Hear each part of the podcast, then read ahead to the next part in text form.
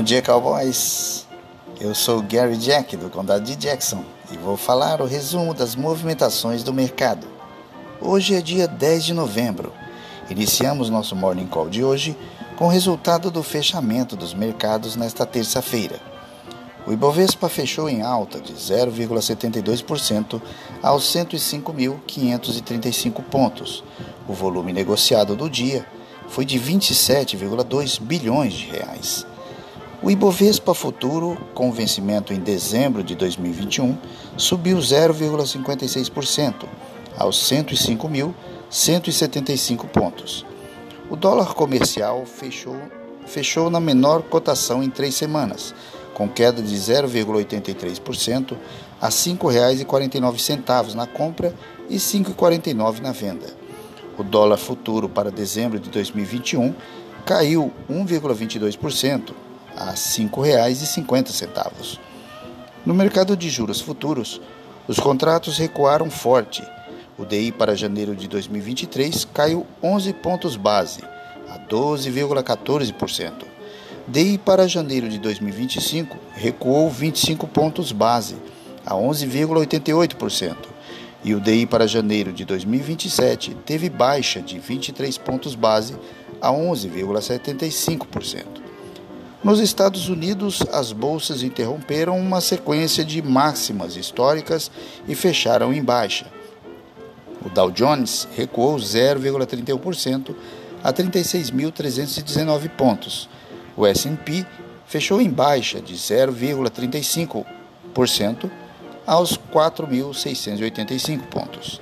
E a bolsa eletrônica Nasdaq recuou 0,6% a 15.886 pontos. Os investidores realizaram lucros enquanto aguardam novos dados de inflação da economia americana.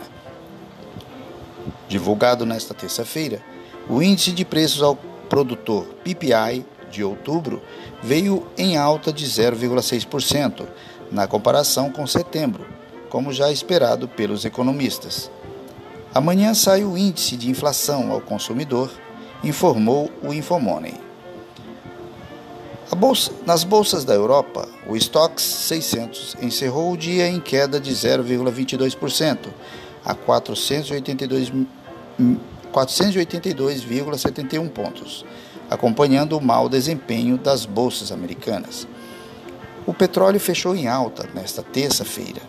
Os preços dos contratos para janeiro do Brent terminaram o dia em alta de 1,61% a 84 dólares e 78 por barril, enquanto os preços dos contratos para outubro do WTI subiram 2,71% a 84 dólares e 15 centavos por barril, segundo o Valor Invest. A bolsa do condado de Jackson fechou em queda de 0,2%, tendo em vista um boato de que índios peles vermelhas prepararam um ataque ao condado de Jackson e arredores, no intuito de tomarem para si a safra ainda em colheita sobre o feno cru, a nossa melhor commodity. O xerife encontra-se em reunião neste momento com alguns cowboys do condado a fim de chegarem a um acordo de paz com os índios e por fim a esta briga. Bem, agora vamos para a nossa pergunta dos espectadores. A pergunta do cowboy é Nick Johnson, do condado de Missouri. Afinal, o que é o teto de gastos públicos? Bem, Nick Johnson, respondo a você. O teto de gastos é um mecanismo para limitar o crescimento das despesas públicas à inflação registrada no ano anterior. Também chamada de novo regime fiscal, a emenda constitucional, que tem vigência de 20 anos, poderia ser revista a partir de 2026. Na prática, o teto congelaria os gastos públicos por pelo menos 10 anos, já que o aumento em despesas deve seguir a inflação. Outro nome que o teto de gastos costuma levar é âncora fiscal, porque segura os gastos do governo em um determinado patamar. Bem, cowboys and cowgirls de toda a galáxia, este foi o resumo do fechamento do mercado da última terça-feira. Espero vocês no próximo episódio.